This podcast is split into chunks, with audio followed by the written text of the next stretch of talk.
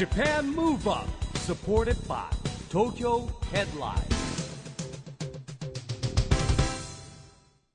こんばんは東京ムーブアッププロジェクト代表の市木浩司ですアシスタントのちぐさです。 JAPAN MOVE UP この番組は日本を元気にしようという東京ムーブアッププロジェクトと連携してラジオで日本を元気にしようというプログラムですはい。またフリーペーパー東京ヘッドラインとも連動して、いろいろな角度から日本を盛り上げていきます。さあ、市木さん。はい、市木さん結構 SNS やられてますよね。そうですね。フェイスブックが一番多いかなフェイスブックは結構やってますねかなりの頻度で。はい移動中もですねね。うん。もうこの iPhone6 じゃないやまだ iPhone5 だ僕はい。えーなんで今軽くちょっと嘘ついたんですか？いや最先端行ってるみたいあの違うんですよあのーもう申し込んであるんですけど、はいあのなんちゅうのデあータのあ、移行が。移。行ができてないんです。あなるほどね。じゃなくて。ただ手元には来てないけど、もう買ったんだよってそいう。う。あなんなんですけどなんか結構ね周りでこう移行するときに、はい。飛んじゃったとかいう人が多いんですよ、えーでちょっとそれが怖くて。躊躇してるんですけどなるほもど。あのあとはねツイッターもやってたんですけど、はい。なんかあるじゃないですかほらパパスワードとかコードとかが分かんなくなっちゃって。私もそれで もう4個ぐらいもうアカウント作り直して、あ作ってはまた忘れてログインできなくなって、えーまた作ってみたいな。ーそのまま放置状態。わかります。であのブログもやってたんですけど、はい。ブログもなんか放置状態になって まあ、合うのと合わないのとね、うんじゃあ、あるんでしょうね。はい。まあ、今はネットを使ったビジネスもかなり多いですからね、避けて通れない時まあ、代ビジネススもあるし生活の中に入り込んじゃってますかう。らねんですよね。まあ、今夜はですね、はい。そんなネットベンチャー界でその名を知らない人はいないと言われるお方、ゲストにお招きしております。株式会社リボルバーファウンダー兼 CEO の小川博さん。はい。小川さんはですねえー東南アジアで商社マンだったんですよもともとでマレーシアで現地の日系企業向けにねパソコン販売事業とかをしてたんですけれども、はまあ今日ねぜひ聞いてみたいと思いますが何かを思ってですね起業をされまして、えー帰国後ですねまあ、結構日本とアジアをつなぐ SNS 的なサービスを開発したりですね、はい。えーとにかくまあこの世界ではかなり有名な方でです本なんかも出されてるんですけども、うんえーそんな小川さんにですね、はいちょっとこれからの、まあ、SNS 界というか IT 界というかですねぜひちょっと聞いてみたいと思います、はい。もうまさに時代の先を歩んできた方ですもんね。はいお話楽しみです。この後はいよいよ小川博さんのご登場です。 JAPAN MOVE UP。SUPPORTED BY 東京 HEADLINE。この番組は東京ヘッドラインの提供でお送りします。JAPAN MOVE UP それでは今夜のゲスト、株式会社リボルバーファウンダー兼 CEO の小川博さんです。ようこそいらっしゃいました。どうぞよろしくお願いします。よろしくお願いしますよろくお願いします。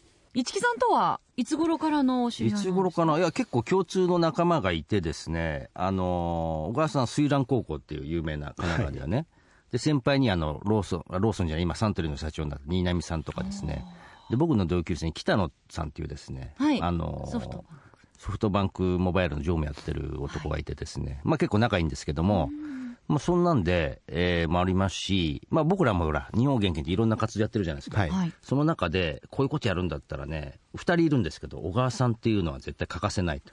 ね。あの、知り合っておいた方がいいですよ、みたいなことで、えー縁があって話をしたらですね、ええまあ共通の仲間がいたりとか、まあ一応、えー僕のが先輩なんですけども、先輩だったりとかしてですね、はいまあそんな縁でいろいろ、あのご本人はね、大変かもしれませんが、私がいろんなことを勝手に頼んでおります。えじゃあもう長いんですか？いや、でも期間はそんなことないですよ。あの、オリンピック招致の時とかから、あの、いろんなこと手伝ってもらって、はい。でね、なんかほら、ほ本出されたじゃないですか。はいこう、やっぱりこの、なんて言うんだろう。ここの世界って非常に難しくて、なんか何が新しくて何が古いのかがぼ僕もね、いまいちわかんないんですけども、あの、もともと、さっきお話ししたんですけど、海外でね、東南アジアに行って、はい行った時に、なんで起業しようとか思ったんですか？ああ、そうですね。まあ、あの、もともとなんだろう、商社を選んだ時に、ええまあ、企業というか、まあ、なんだろう、自分の力で、看板なしに商売をあのしてみたいなって気持ちがあって、でたまたま、まあ、いろんなきっかけがあって、あの、まあ、株主がですね、向こうの方の、まあ、いわゆる家業というか家人というか、そういう方々が、まあ、お金出すやれよみたいなことを言っていただいたんでやったっていうのが、まあ、きっかけですね。なるほどね。はいへちょうど90、Windows 95が出るとか出ないとかの時で、あーまあ、要はインターネットっていうのがすごいバラ色の世界に見えたんですよね。ーなるほど。はい。なんですぐにそこに突っ込めば何かいいことがあるだろうと。結構無茶なあの企業でしたね、最初は。でもその頃の、ほら、今成功してて活躍してる人ってみんなそうなんですよね。インターネットってなんかすごいことが起こるんじゃないかって言って、とりあえず入ってってみたら今があるみたいなね、話をよくして、あの、前番組に出てもらったあの、クラブの真田社長ね、もう言ってたじゃないですか。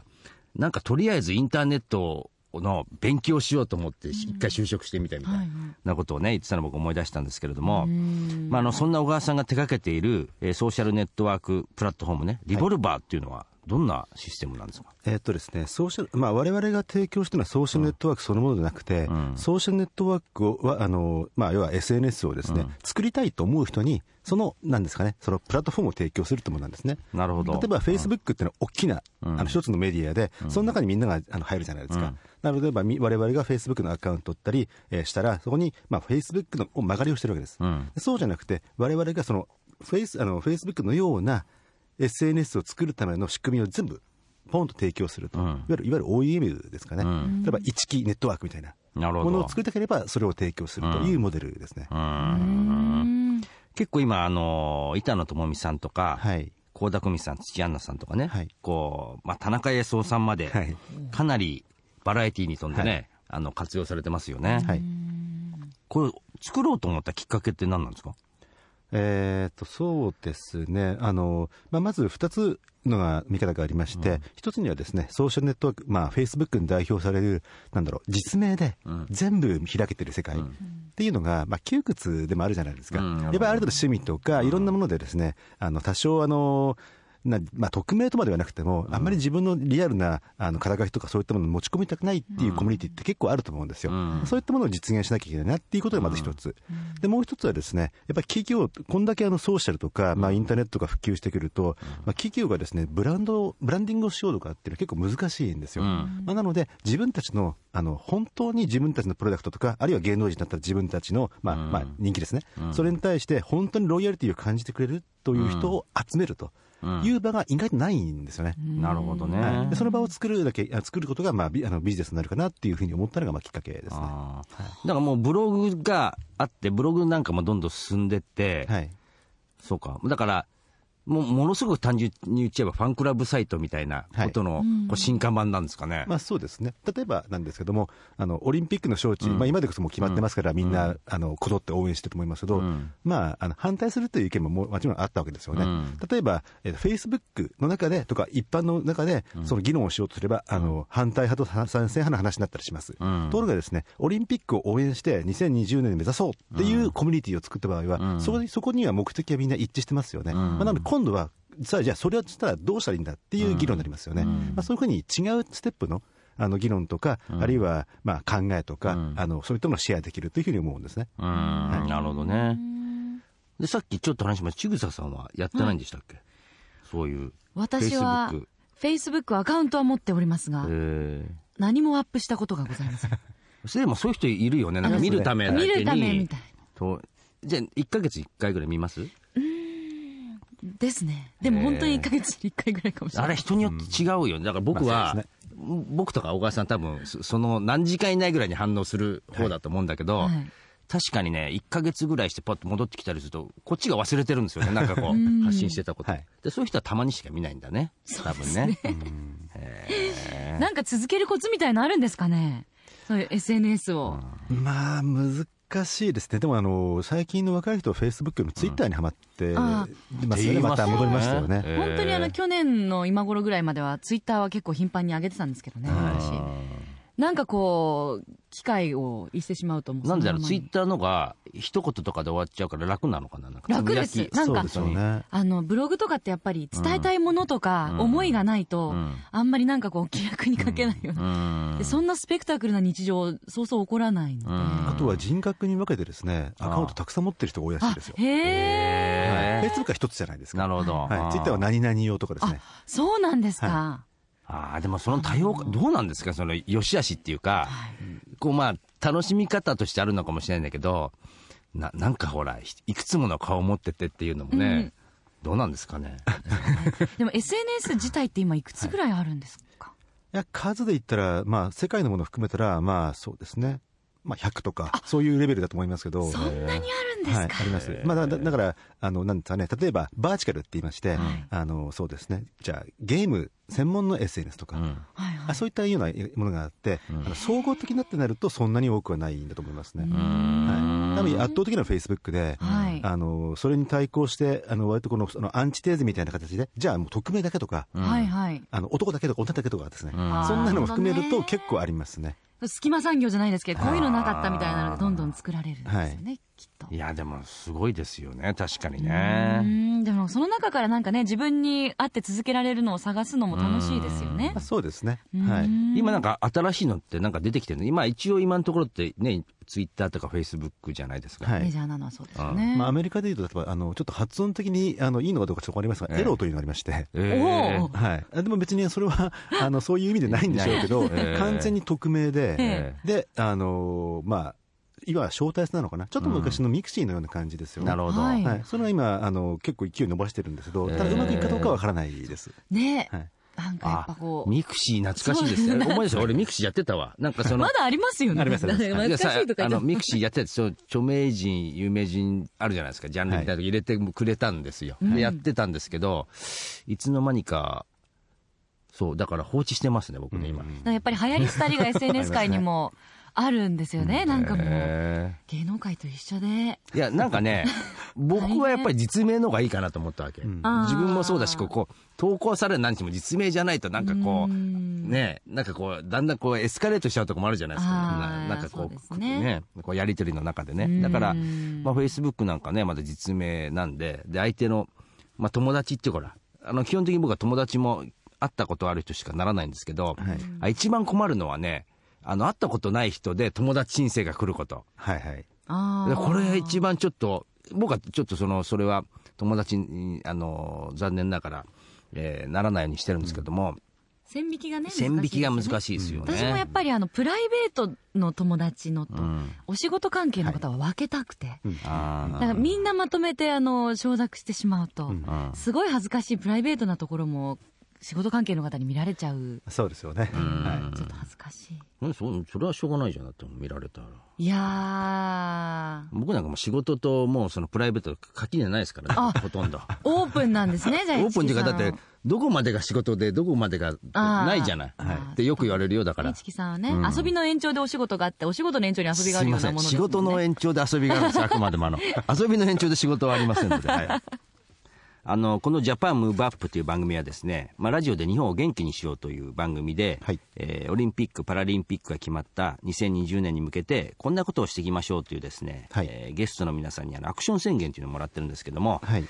はい、で小川さんのアクション宣言今日ぜひお聞きしたいと思うんですが、えっとですね、ちょっと簡単に説明しますと、はい。あの日本ってインターネット大国だと思うんですけど、うん。日本の企業が、まあさあーまあ、数万社あるとして、うん。まあ、数十万社かな、そのうちですね今40%しか自身自社のウェブサイト持ってないんですよ。えー意外意外ですね。ね。そうなんです、まあ、なので、これを100%に2020年にしたいというふうに思ってます。い意外ですね。はい。やっぱ中小企業は持ってないってことかな。や、持ってないですね。もちろん、あの、新陳代謝もありますんで、あの、なんですけども、ただ、いやっぱりウェブサイト持ってない企業の方が、うん。まあ、変な話ですけども、ん。倒産率が高いらしいです。ああなるほどね、はい。なので、あるところあるけど、ないところは常にない状態が増えているっていう感じですね。でも確かにほら、会社案内というか、に近いじゃんウェブサイトを作るってことは、まあ、自分の会社のね、PR とか発信するためにこう、把握するわけじゃん、中身とか。で、意外とそういうのを見ながら、こう、振り返ったりとか、分析とかってありますよね。であの、僕も小さい、小さい会社ほど、やっぱりそれ、あると思うな。うん。特にですね、もっと言うと、スマホに対応してるとなると、本当に多分数パーセントないと思います。ああの、要は、ジョブスがですね、ええ。もうこう iPhone をですね、ピンチアウトって言って指でこう広げればいいんだってやったおかげでん。放置してるんですね。なんだけども、スマホにやっぱりちゃんと見えて、あの、学生とかがですね、例えば就職活動してるときにえ、その場ですぐ見れるというようなウェブサイトを思ってるとなると、ほとんどないんですね。はい。大企業ぐらいです。でも本当今電車乗っても若い人もね中年の人もそうだけどかなりの数の人がスマホいじってますよね、はい。はい。でパッと見ると、まあ、ニュース見てる人とかもいるんだけどゲームやってたりとかね、いいいい大人がですよ、とか今ほらどんどん動画も見れるようになってくでしょ、で音楽も聴けるからもうイヤホンとかつけちゃっていやもう本当にあの移動するパソコンっていうんですかね、あのそういう、なんか僕がなんかふ旧世代みたいな言葉ですけどなんかも う、えーこれ2020年には、はい。こうネットの世界ってこうどうなってるんですかね。まあ、例えばなんですけども、あのいわゆる IoT っていうことがありまして、インターネット・オブ・シングス、もののインターネットっていうんですけど、例えば今、僕、ここにお茶も出していただいてるんですけど、うん。このうち今、半分なんですね、うん。なくなったらですね自動的になくなったよっていうふうに、インターネットを介して通知をするみたいなことが実上できるんですよ。えはい、あのインターネットって一つ土地にまあアドレス、まあ、あの IT あの IP って言いますけど、うん。そのあのアドレスを振ることができるんですけど、うん。今はですね人間の目に触れるすべてのものに IP を振っても一応大丈夫なぐらいのえあのものになってるんですね。なんで、えマイクから何から全部にインターネットに接続させるっていうことは、じ物理的に可能なんですよ。えええはい。もうロボットの時代を超越してなんかすごいことになってますね。まあ、そうですね。。はい。なので、ええ服とかお札とかに全てに例えば IP を振る、ええインターネットに接続させるっていうことは、まあ、物理的に可能なんですね。ええまあ、コストがどうかっていうのは別ですけど。なるほどはい。なのであ、に6年後には、おそらくいろんなものがつながっている。うんでかつそれが言語対応しなきゃいけないじゃないですか、うんいろんな、まあ、要は日本語だけじゃない、いろんな言語に対して情報を発信できるようになっている、うん人間だけじゃないっていう世界、それをどう見せるかとか、だからあのかなりいろんなものが変わってくる、あのいわゆるメガネとか、うん。あのまあ、いわゆるが Google グラスといったらですね、うん。メガネをコンピューター化するとかっていうのうん。も、実はそうなってくると、結構意義があるかもしれないですね。うん。SF の映画で見たことあるシーンですよね。はい。はいいやだからもう、映画のねその未来の世界にどんどんどんどん近づいてるってことですよね。ねえ。あの、そのグラスをかけて見たら、その、例えば人を見たら何年生まれで何歳でみたいなのはい。がバーってデータで出たり、うん。物を見たらこの素材が何でとかって出たりとか。あ。そうですね、その意味でも公開をどこまでするかとかっていう設定とかっていうのがやっぱりうん。やっぱりもうますます大事になってきますし、ねえ、な今はい。彼氏募集中とか公開するしないみたいな。いやでもさ、そういうのできてるじゃん、電車に乗っててね、今、婚活とか言われますけど、はい。言ってみたら、例えば、そうですよ。山口千草34歳、もう既婚とかさ、出てくるわけじゃん。そう。そしたら、じゃあこの子はもう、あれだ、独身じゃないんだって言ってさ、ねえ、アウトまあみたいな。うんまあ、そこで体重まではする必要ないけどね。だからそこはね、自信ある方は公開してみたいな。うんなるほどね。わあ、面白いですまあね。でもお店とかがそういう意味ではパパッと通通ってちょっとアクセスすると、はいすぐにそこに美味しいものが何かとかそれがその見てる人の言語で現れれば、はああのとてもいいですよね。なるほどね。ね、えー旅行行った時もね、はいそれ素晴らしいですね。確かにね、そういうサービス業とか観光とかいいかもしれないですね。はそういう意味ではあのあのオリンピックの時にそうなってればいいなっていう。確かにそうですよね。インターネット界の6年ってはい、どんなぐらい長いんですか？短いんいですか？わゆるロあのドッグイヤーって言って、はい。犬って、まあまあ、昔、まあ、7年にが1年に相当するっていうじゃないですか、うんだからそのぐらいの感じだったんですけど、もっと早い気がします。ええじゃあ本当に6年でもうガラッと様変わりする可能性があるというありますね。はああ、でも確かにそうですよね。だって、例えばパソコンだってですよ。僕、大学生の頃って、えーパソ僕理工学部だったんだけどね、なんかもう特殊な人しか使ってなかったの、パソコン。今は普通でしょ？い。うん。今考えたら、あの頃なんかワープロですよ、だってまだ。うん。そうびっくりしたこれ本当ね、僕この間、あの、大学行ってきたんですけど、それでびっ今思うとね、自分たちの大学生の頃って、パソコンと使う人が特殊ですごくかっこよく見えたんだけど、今使えないとね、ねえもうもう困っちゃうじゃないですか。うんでそう考えたら、ここからの6年ってでどういうことになってるんですかね、もう、本当に。まあそうですね、まあ、例えばスマートフォン、あ例えばこういうものって小さくなるって思うじゃないですか、うんでも結構今の iPhone6 の話されててましたけど、大きくなって大きくなってますよね。で逆に大きくなってるタブレットとか PC がちょっとちっちゃくなってくるとか、うん。その辺のこう何が一番スあのスータブルな、あの適切適切なサイズとか、まあ、使い方なのかっていうのは、この何年かでしっくりしてくるんだと思うんですね。本当ですよね、はい。でもよくね、本当、テレビなんか見られなくなってるって言うんだけど、この移動型のど動画、絶対どんどん見られるじゃないですか、はいだから、そう視聴形態とかも変わるんでしょうね。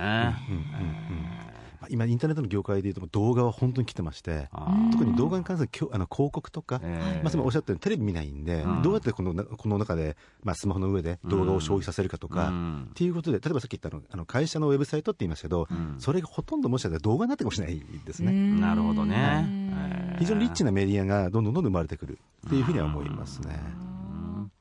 まあ、そんな中ですね、小川さんが今後、リボルバーを通してやっていきたいことって、はい。どんなことありますかね？まあ、そうですね、あまあ、僕らはとにかくイン、あの特にまあ企業なんですけども、うん。企業が先ほど言ったようにあの、あまりインターネットに詳しくない方がやっぱり中小企業で多いので、うんそういう人たちにとってもです、ね、使いやすいインターネットのサービス、まあ、最先端の僕、例えば、ティーンエイジャーがああの遊んでるようなぐらいの最先端のものを企業向けにまあ直して、それをもうあのすごく低価格で提供していくっていう感じですかね。まあ、そういう意味ではインターネットにみんなみんなが接続する、まあ、物もそうですし、会社もそうですし、いろんなものを接続させて、で、えーまあ、それを使う人、見る人、関係する人に対する豊かな情報を与えていく、ん。その、まあ、お手伝いをしたいですね。なるほど。はいいや、でもね、本当にね、これ詳しい人がいると助かりますよね。そうですぼ僕のやっぱりね、もっとこうネットワーク、ね、いろいろあるって言うんですけど、どんな分野でもですね、この人に聞いたら分かるっていう人をね、友達に持っとく。これ大事ですよ。あの、医者から弁護士もそうなんですけど、ええしかも皆さん一流っていうのがまた市木さんすごいですよね。結結果的にね、あの、貪欲なんですかね、僕はね、やっぱりねど。こに行っても一木さん皆さん知ってますからね。本当に。はい。いまだに何者か私把握してないんですけどね。ええいや、でもね、よくね、あの、言われます。僕も名刺ね、あの、裏側に今ままとめたんですよ。いろんなことやってるんでね。で、それ見せたら理解してくれるかなと思って、余計なんか、で結局何してるんですかとか言われちゃって、知れば知るほどわからなくなる。なんて答えていいでしょう。本当に。なんて答えればいいですかね。なんてこと一級建築士ですとかなんか書いていやでも本当にお勉強になりましたね、はい。今日もお話伺ってて。またぜひスタジオにも遊びに来ていえただきたいですね。あの今ね、チーム2020もね、はいお手伝いいただいて、はい、盛り上げるね。うん、また2020年に向かって2020目指しては、はい。い引き続きお付き合いいただければなと思います、えーではですね小川さん最後にぜひあの起業を目指すはい。方たちきっとあのラジオの向こうにたくさんいらっしゃると思いますので、はい。アドバイスをいただけたらと思うんですが。そうですね。まあでもこの6年間考えると、多分一番いい時期だと思うんですよ。ん。もし、もし今20、まあ、20歳から22歳ぐらいの人だったらば、今起業するっていうのも本当ベストシーズンだと思うんですね。まあ、なので、やっても失敗しても、あの、まあ、市木さんが拾ってくれますから。い。やいや、なので、えーぜひ、あの、同じように僕らと一緒にチャレンジしてほしいなというふうに思います。でもね、確かに日本全体がね、一応ほら、何でもかんでもオリンピック・パラリンピックじゃいけないんだけど、2020年までは世界に向けて元気に行くじゃないですか、ストーリー的にはね。まあそこはチャンスですよね。それ過ぎちゃったら、まあそこの後も頑張んなきゃいけないんだけど、またこう、なんていうんだろうね、こう具体的なスケジュール感で目標になるものっていうのはね、今ないですからね、特にはね。そうですね、もう絶好のチャンス機会ですよね、はい。ありがとうございました、えー今夜のゲストは小川博さんでした。ありがとうございました。どうもありがとうございました。ありがとうございました失礼します。Japan Move Up, 今日はリボルバーの小川博さんに来てもらいましたけども、若さのヒントは見つかりましたか？はい。もうネットの世界うのん。流れの速さはドッグイヤー以上ということで本当にですよね。本当楽しみですよね。いやだからね。想像もつかない世界にきっと6年後なってるんですよ。うんでもね、一方であっという間な1年って過ぎるじゃないですか。だから、やっぱ一日一日は大事ですね。そうですね、はい。そうですね。すごいやけにいいこと言いましたね最後。いや、だって僕なんかほらもう50歳だから、ねえ、これ一日一日大事ですよ。で、しかも2020年まであと6年。うん、うん。56歳だからね。そうですねでも本当にこの、だからこそ同じ24時間をどう使うかってところでほら、やっぱ分かれてくるじゃん。そうすると移動するときに、やっぱそういう新しい技術とか、はいはい新しいコミュニケーションの方法って身につけてるかどうかって全然違いますよ。確かにだからその今ねスマホで何でも移動中にもつながれる発信できるっていうのは、一日を大切に過ごす意義あるものにするという意味ではすごくすごくあって、だからネットワークなんかで言うとね、僕よくあるのは、すごい久しぶりに会った人とかいるじゃん、半年はいぶりとか1年ぶり。で、フェイスブックとかでこう友達になって共有してるから、もうなんか毎毎日こう会話してるような感じうん。相手に言われるって、もう久しぶりに会った気がしませんね、市木さんとこれ。近況全部知ってますみたいな。感じですよね早いわけですよ。あっちもなんか、お互いに相談したいこととか、情報ね、共有したいことがあったら、はいもうそこがショートカットされるわけですからね。これね、結構やっぱ大事だと思います。そうですね、またリボルバーの今後も本当に楽しみですよね、またスタジオにも遊びに来ていただきましょう。さあそしてここで東京ヘッドラインからのお知らせです。今回はなんとこの番組ジャパンムーブアップの公開収録のお知らせですよ。またやっちゃいます、はい。11月25日火曜日午後5時からプロゴルファーの丸山茂樹さんをゲストに迎えトークイベントを開催しますプロ生活や健康の秘訣などを中心に日本を元気にするヒントを伺います会場は渋谷区のアースカフェ代官山このイベントに抽選で40名の方をご招待いたしますさらにアースカフェ自慢のオーガニックコーヒーを無料提供させていただきますよ詳しくは東京ヘッドラインウェブをご確認ください。この番組を聞いていただいている方、ぜひ会場でお会いしましょう。ということで、 JAPAN MOVE UP、そろそろお別れの時間です。次回も若さのヒント、たくさん見つけていきたいですね。はい。オリンピック・パラリンピックが開催される2020年を目指して日本を元気にしていくヒントと仲間をどんどんどんどん増やしていきましょう。はい。 JAPAN MOVE UP お相手は市木浩二とちぐさでした。それではまた来週 JAPAN MOVE UP、SUPPORTED BY 東京 HEADLINE。この番組は東京ヘッドラインの提供でお送りしました。